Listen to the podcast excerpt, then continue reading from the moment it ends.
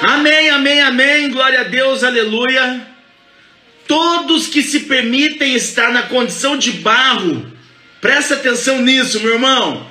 Todos que se permitem estar na condição de barro recebem o favor de Deus.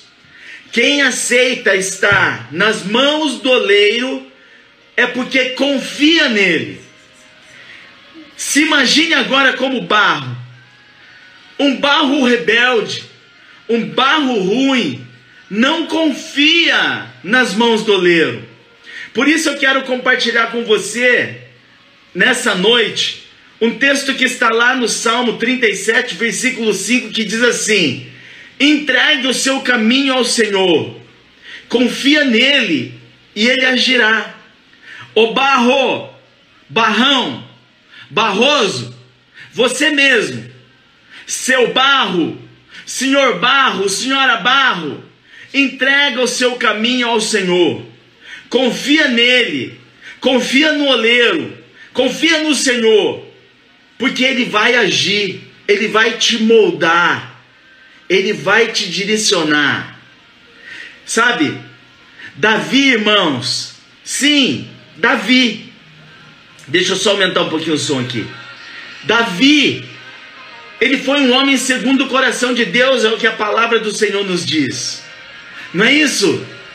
E eu quero, eu quero ir um pouquinho, eu quero conjecturar, eu quero dar uma versão para esse contexto.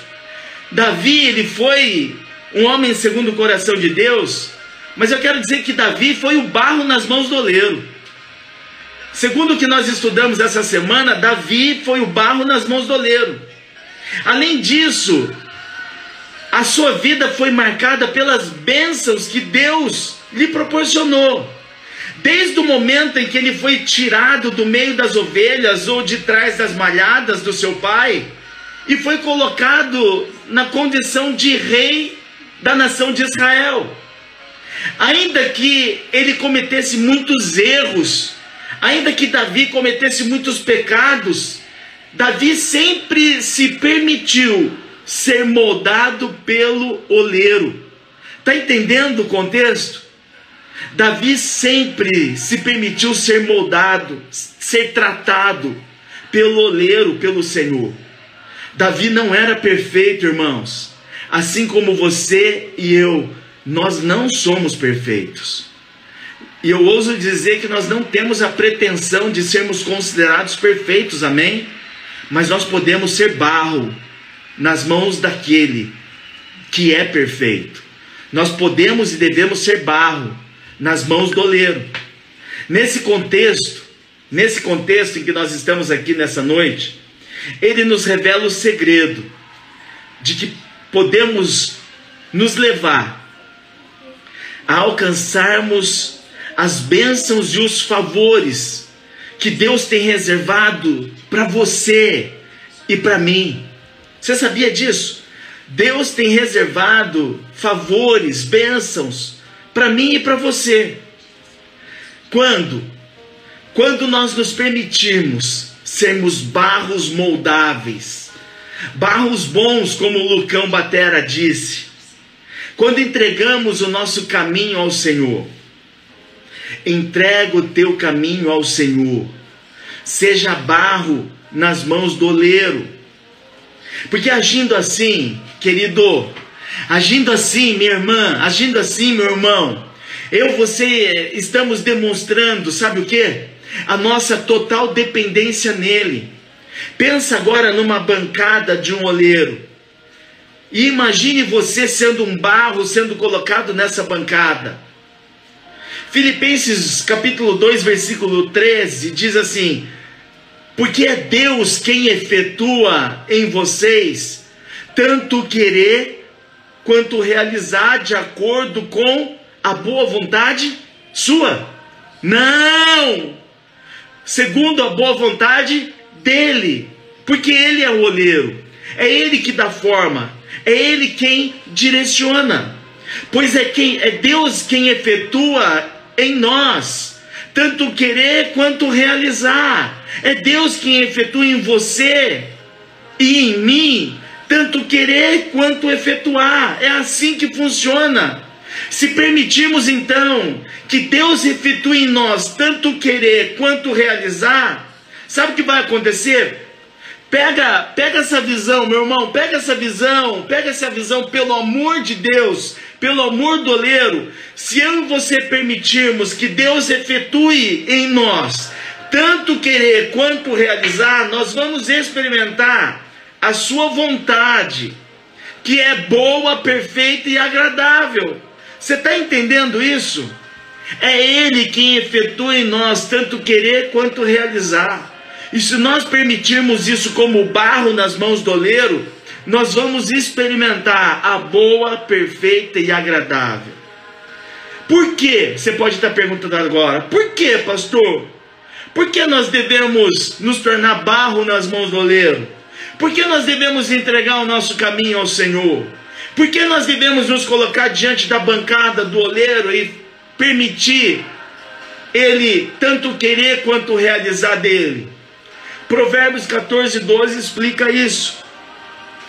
Há caminhos que parecem certos ao homem, mas sabe como o versículo termina? Mas no final, esse caminho conduz à morte. O versículo aqui 12 de Provérbios 14 traz a resposta.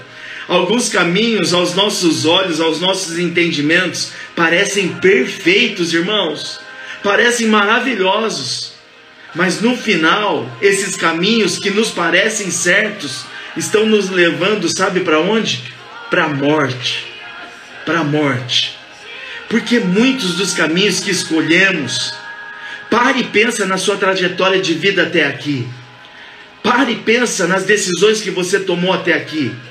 Pare e pensa nas escolhas que você fez até hoje.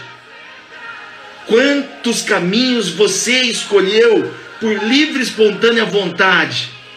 E esses caminhos te levaram para a condição de caco ou para a condição de pó. Ou seja, caminhos que pareciam bons, mas, dele, mas na verdade te levaram para caminhos de morte, de destruição, de sofrimento, de lágrimas. Por isso, por isso, o melhor, a melhor condição para mim e para você é nos colocarmos na condição de barro, de barro, nas mãos desse oleiro, que é o Senhor, para que Ele possa nos moldar, a fim de que eu e você experimentemos a boa, perfeita vontade do Senhor para mim e para a sua vida. Muitas vezes, não são poucas, não são poucas, muitas, mas muitas vezes, nós pensamos que vamos nos dar bem. Mas lá no final, lá no final, nós experimentamos o resultado que não gostaríamos de experimentar. É como a Bíblia fala a respeito do pecado. No início, o pecado, ele é doce como mel, mas no final, ele é amargo como fel. É como os caminhos que nós escolhemos sem consultar o Criador sem nos colocarmos na condição de barro. Apocalipse 15, 3 diz o seguinte: E cantavam o cântico de Moisés, servo de Deus, e o cântico do Cordeiro. Grandes e maravilhosas são as tuas obras. Até tem um cântico, não tem? Não tem um cântico que fala sobre isso? Grandes são as tuas obras. Você percebeu que eu estou amando cantar? Sabe por quê? Cantar faz bem, irmãos. Cantar faz bem. E eu descobri isso. E quer saber de uma coisa? Eu não estou mais nem aí se gostam, se não gostam da minha voz. Eu resolvi agora que eu quero é cantar. Olha aí o pastor Márcio, falei de cantar, ele já está aí, ó. Quer cantar. Esse homem canta que parece um sabiá. Pois bem, Apocalipse capítulo 15, versículo 3 diz: E cantava o cântico de Moisés, servo de Deus, o cântico do Cordeiro. Grandes e maravilhosas são as tuas obras, Senhor Deus Todo-Poderoso, justos e verdadeiros são os teus caminhos. Justos e verdadeiros são os teus caminhos, porque os caminhos do oleiro, os caminhos do oleiro são justos e verdadeiros, irmãos. É por esse caminho que eu e você temos que percorrer. Isso é tudo que eu e você precisamos. Viver segundo a justiça, a vontade desse Deus e debaixo desse cuidado. Sabe por quê? Porque tudo isso vai fazer com que nós não estejamos sujeitos aos enganos e levados aos falsos caminhos. Pegou então essa visão? Tá entendendo? Amém, meu irmão? É isso, é na condição de barro que eu e você precisamos estar. Não é na condição de caco, não é na condição de pó, mas é na condição de barro. É como barro que Deus pode nos moldar para nos direcionar e fazer da nossa vida aquilo que Ele quer. Amém, meu irmão? Amém, minha irmã? Fechado? Tamo junto? Pegou a visão? Ok. Vamos orar? Santo Deus, muito obrigado por esse tempo tão precioso que passamos aqui na tua presença. Durante essa semana, o Senhor tem ministrado aos nossos corações. O Senhor não nos quer como caco, o Senhor não nos quer como pó, o Senhor quer, nos quer como barro. Barro nas tuas mãos, que é o oleiro, para nos dar forma, para nos direcionar, para nos mover da forma como o Senhor quiser.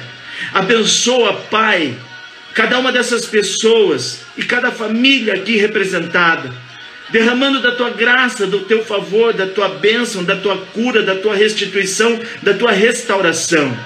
Que todos nós saíamos da condição de caco, onde machucamos, ferimos pessoas, que todos nós saiamos da condição de pó, da sequidão, da tristeza profunda e nos tornemos, todos nós, barros, barros moldáveis nas tuas mãos.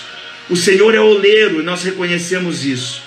Por isso, faz, completa a tua obra em nossas vidas. O teu querer e o teu efetuar nós aceitamos em nome de Jesus. Amém e amém. Amém, meu irmão? Amém, minha irmã?